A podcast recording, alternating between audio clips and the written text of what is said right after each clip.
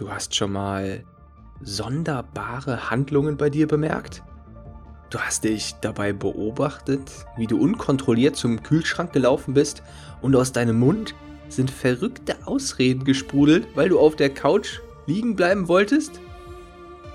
Dann bist du hier genau richtig. Willkommen beim Monster Fitness Podcast. Dein Ratgeber für dein inneres Monster.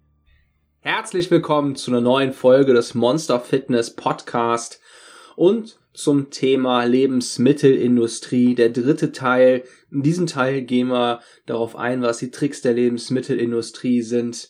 Ein paar davon habe ich in der letzten Folge schon angesprochen, wie sehr uns das Greenwashing schaden kann, was das Potenzial davon ist, wie die Lebensmittelindustrie es in verschiedenen Bereichen weiterhin, vor allem auch in Bezug auf den Zucker einsetzt und was wir dagegen tun können, beziehungsweise wie wir genau das enttarnen können für uns selbst.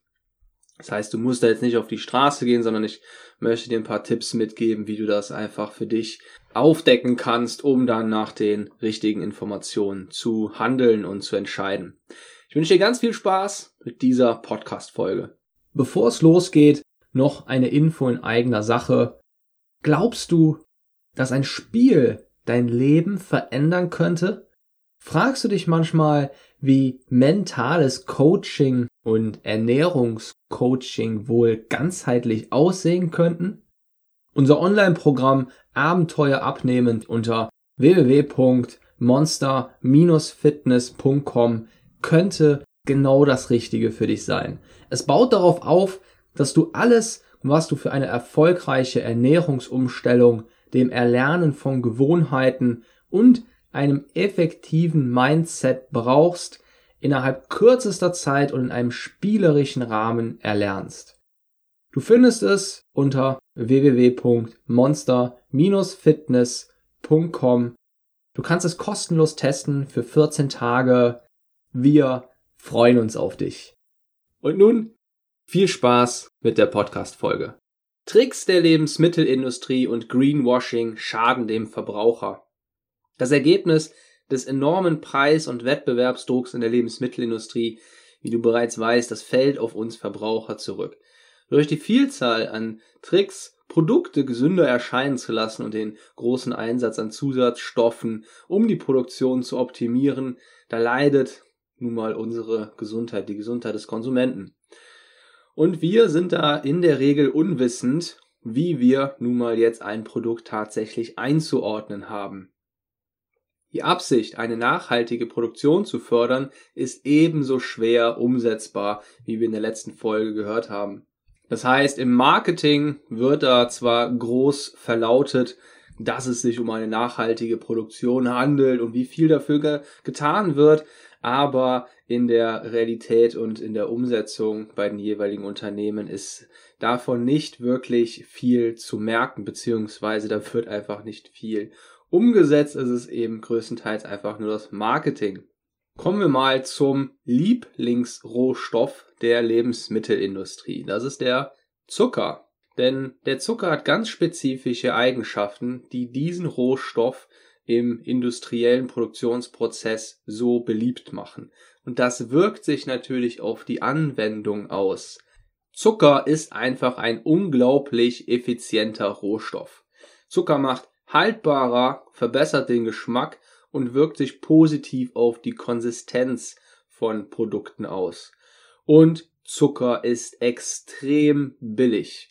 Eine Tonne Zucker, also 1000 Kilogramm kosten gerade mal 375 Euro im Einkauf. Somit erhöhen Lebensmittelhersteller ihre Gewinnmargen durch den Einsatz von diesem günstigen Rohstoff. Um es dir mal zu verbildlichen, der Vergleich von der Süßigkeitenbranche und der Obst- und Gemüsebranche sieht so aus, dass die Gewinnmarge, also die Gewinnspanne der Süßigkeitenbranche ungefähr dreimal so hoch ist wie die der Obst- und Gemüsebranche. Anders ausgedrückt, die Süßigkeitenbranche macht dreimal so viel Gewinn wie die Obst- und Gemüsebranche bei den gleichen Kosten. Und das ist natürlich schon immens. Und das liegt genau daran, dass die Süßigkeitenbranche nämlich maßgeblich auf dem Zucker aufbaut. Und wenn man nun mal einen extrem billigen Rohstoff hat, der den größten Teil des Produktes ausmacht, ja, dann ist natürlich die Gewinnspanne entsprechend groß. Und das ist natürlich sehr zum Vorteil der Süßigkeitenbranche, die sich da sehr drüber freut. Zucker ist einfach überall in unseren Regalen. Es wird nicht immer so groß angeschlagen, aber der Einsatz von Zucker ist extrem beliebt in der Ernährungsindustrie. Das kannst du auch in deinem Alltag beobachten. Schau dir mal an, wie groß die Regale für Süßigkeiten ausfallen und wie winzig im Vergleich dazu die Regale für gesunde Produkte sind. Ein weiteres Beispiel ist das Sortiment an Schokolade. Du wirst kaum eine zuckerfreie oder zuckerarme Schokolade finden im normalen Sortiment, sondern fast ausschließlich Tafeln mit zusätzlich zugesetztem Zucker. Und da ist häufig ungefähr mindestens die Hälfte von so einer Tafel besteht aus reinem Zucker. Cola besteht zum Beispiel auch zum aller, aller, allergrößten Teil aus Zucker.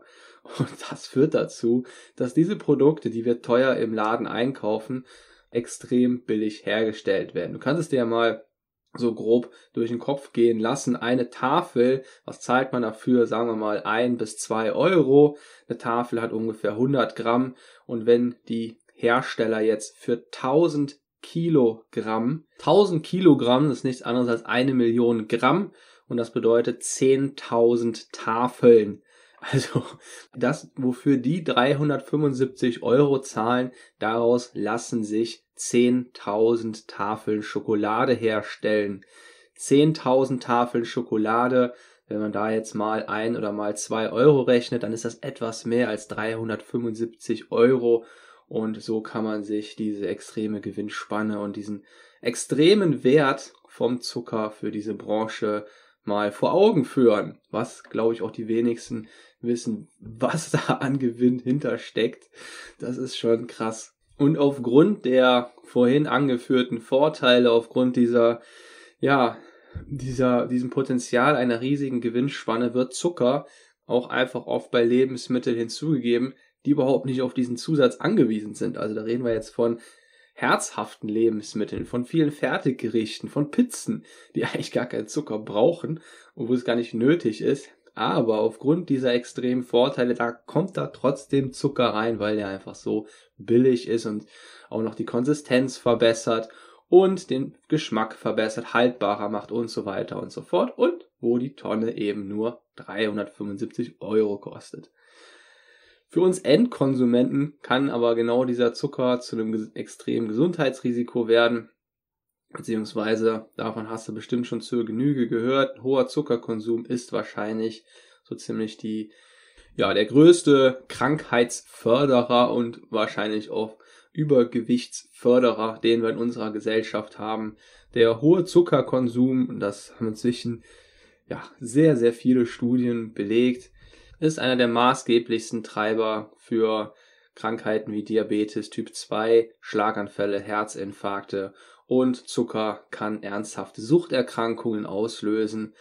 Es gibt sogar manche Studien, bei denen ist die Signifikanz nicht ganz belegt, aber es gibt ja viel, das in diese Richtung hindeutet und allein dieser, dieser Vergleich sollten, sollte dazu führen, dass bei einem schon die Alarmglocken läuten, dass nämlich Zucker eine ähnliche Suchtwirkung hat wie Kokain und in unserem Gehirn ähnliche Synapsen triggert und eine ähnliche Reaktion hervorruft, vor allem wenn man es regelmäßig konsumiert, wie eben Kokain. Aber du kannst dir vorstellen, wie viele Hebel die Lebensmittelindustrie in Gang setzen wird, um genau dieses Image zu vermeiden.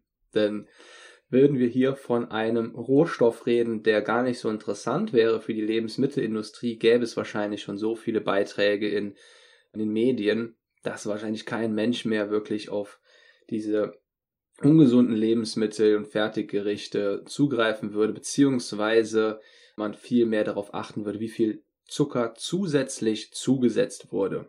Spannend ist auch, wenn man das Ganze mit anderen Ländern oder mit anderen Zeiten vergleicht, in denen es maßgeblich weniger Zucker gab, in denen vor allem dieser Faktor sehr stark nicht vorhanden ist. Da sieht man im Länder- oder Epochenvergleich, wie viel weniger Personen an genau diesen Krankheiten erkrankt sind, vor allem an Diabetes Typ 2 und seinen Folgeerkrankungen. Das spiegelt sich bei uns auch wieder, wenn man mal, wenn man sich mal anschaut, wie viel Geld dafür eigentlich draufgeht. Ungefähr 10% aller Gesundheitsausgaben geht für Diabetes und seinen Folgeerkrankungen drauf.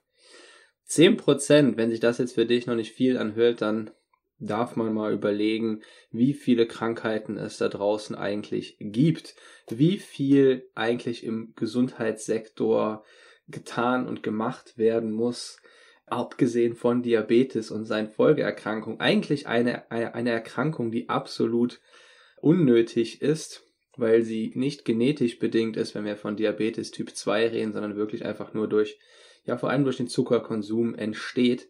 Und das entspricht ungefähr einer Summe von 24 Milliarden Euro. Allein durch gesetzliche Krankenkassen. Da kommt nochmal der Betrag durch die privaten Krankenkassen hinzu. Um 24 Milliarden Euro damit, mit dem Betrag könnte man halb Deutschland schon mit neuen, mit neuen Schulen zupflastern oder mal ganz gewaltig den Pflegesektor fördern oder es einfach in die Forschung stecken. Die Forschung zur Heilung von Krebs und anderen Krankheiten, gegen die man nur sehr wenig machen kann. Apropos Krebs, Zucker ist auch für Krebs ein wunderbares Nahrungsmittel. Das heißt, Zucker ist so etwas wie wenn, wenn der Zucker, wenn zu viel Zucker konsumiert wird, bildet Zucker in unserem Körper so eine Art Nährboden, vor allem im Darm, für die meisten Krebszellen. Genau das Gegenteil davon sind übrigens Bitterstoffe. So, kommen wir nun einmal dazu, was wir denn eigentlich tun können, um die Tricks der Industrie und Greenwashing-Fälle zu erkennen. Zuerst mal sollte man immer einen Blick auf die verpflichtenden Angaben werfen.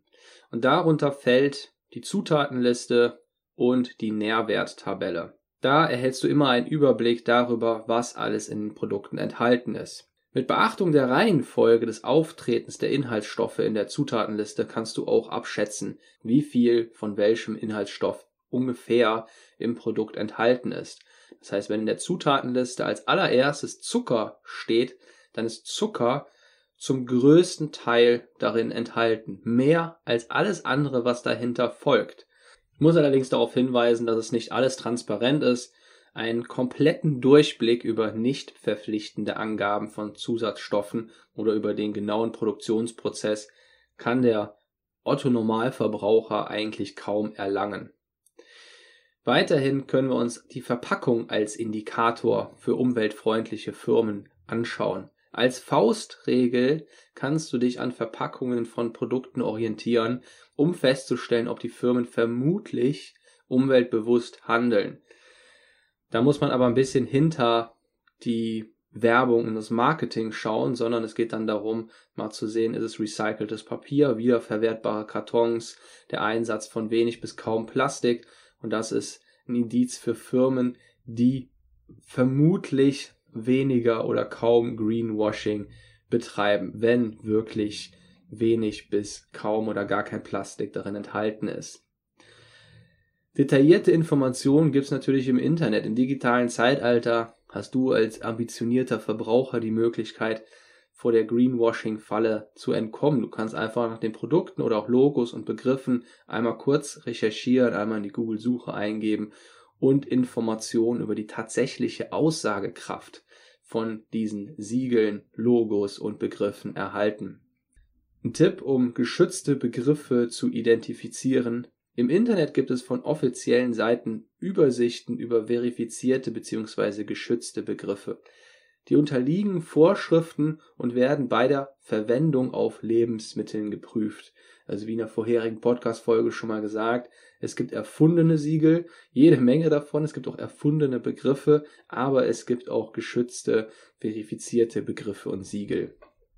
Und dazu komme ich einmal kurz Bio, vegan, keine Gentechnik. Ich zeige dir einmal kurz die wichtigsten Siegel im Überblick, damit du den Dschungel voller Siegel besser durchblicken kannst. Zuerst mal gibt es das EU Bio Label. Das kennst du bestimmt, dieses Bio Siegel und das ist der Nachfolger des deutschen Bio-Siegels. Das Label setzt Produktionsstandards in der Ernährungsindustrie und das heißt so viel wie Verbot für Gentechnik, weniger erlaubte Zusatzstoffe, regelmäßige, mindestens einmal im Jahr unangekündigte Kontrollen der landwirtschaftlichen Betriebe, biologisches Futtermängel, begrenzter Einsatz für Antibiotika und eine Obergrenze für Tiere pro Hektar und eine artgerechte Haltung.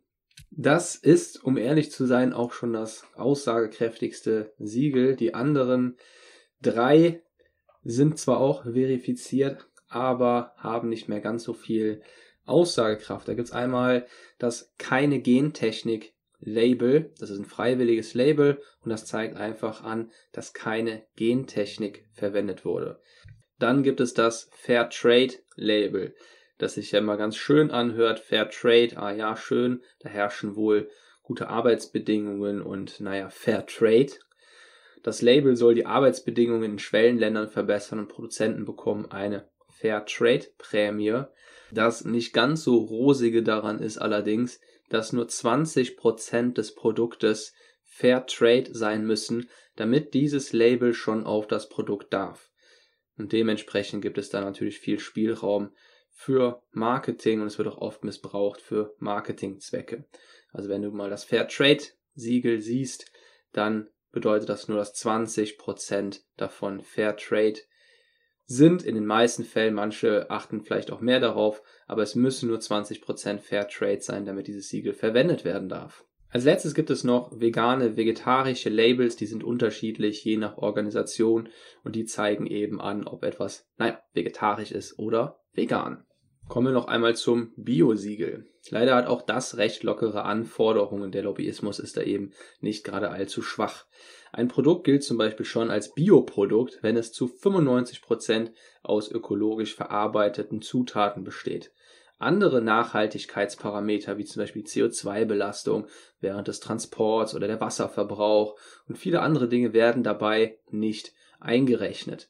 Ebenso können Biohersteller mehr Wert auf den Umgang mit Tier und Umwelt legen, was aber nicht gleichzeitig heißt, dass da faire Arbeitsbedingungen herrschen und keine Kinder ausgebeutet werden. Hervorzuheben sind da strengere Verbandsbio-Logos mit höheren ökologischen Standards. Das sind zum Beispiel die Siegel von Naturland, Bioland und Demeter. Die haben strengere Anforderungen und damit kannst du eine höhere ökologische Qualität sicherstellen. Das Fairtrade Logo bzw. das Siegel, das war auch mal strenger. Vor 2011 waren es noch 50 Prozent, also zu 50 Prozent mussten bei dem Produkt Fairtrade Bedingungen herrschen. Jetzt sind es noch 20 Prozent. Und demnach könnten Schokokekse, die Fairtrade Zucker enthalten, als solche Produkte gekennzeichnet werden, obwohl beispielsweise Kinder für die Kakaoproduktion arbeiten mussten und alles andere als faire Arbeitsbedingungen da herrschen. Jetzt fragst du dich vielleicht aus Verbrauchersicht, warum da die Regierung nicht strenger durchgreift.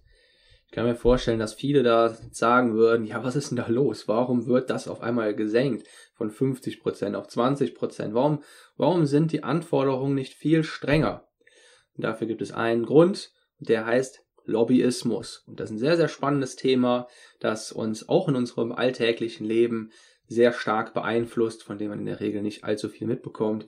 Und deswegen werde ich mich diesem letzten Teil, beziehungsweise diesem Thema für den letzten Teil dieser Reihe zur Lebensmittelindustrie widmen. Und damit geht es inklusive des Fazits in der nächsten Folge weiter. Ich wünsche dir eine wunderbare Woche. Wir hören uns frühestens nächsten Sonntag wieder dein Monster Coach. Pling! Und du hast deinen Wissensvorrat wieder ein bisschen gesteigert. Du hast mehr Wissen angesammelt und ich hoffe, das Zuhören hat dir genauso viel Spaß gemacht wie mir das Aufnehmen. Hinterlass mir auch gerne eine nette Bewertung bei iTunes. Ich lese mir regelmäßig alle Bewertungen durch und freue mich über jede freundliche Nachricht. Denn genau das ist es, was mir persönlich extrem weiterhilft bei meiner eigenen Motivation. Es ist einfach wunderbar, Feedback zu dem zu erhalten, worin das eigene Herzblut fließt. Wenn du selbst einmal eine Abnehmreise starten möchtest, kannst du gerne die interaktive Online-Abnehmreise unter www.monster-fitness.com kostenlos testen. Dort lernst du, wie du spielerisch dein Wunschgewicht erreichst und der Fokus liegt insbesondere auf das Umsetzen und Dranbleiben bei neuen Gewohnheiten und der Ernährungsumstellung. Das Ganze ist als Spiel aufgebaut, damit du es möglichst unterhaltsam hast, aber auch wirklich sehr effektiv deine Ziele erreichst und dranbleibst. Mach's gut und bis zur nächsten Folge, dein Monster Coach.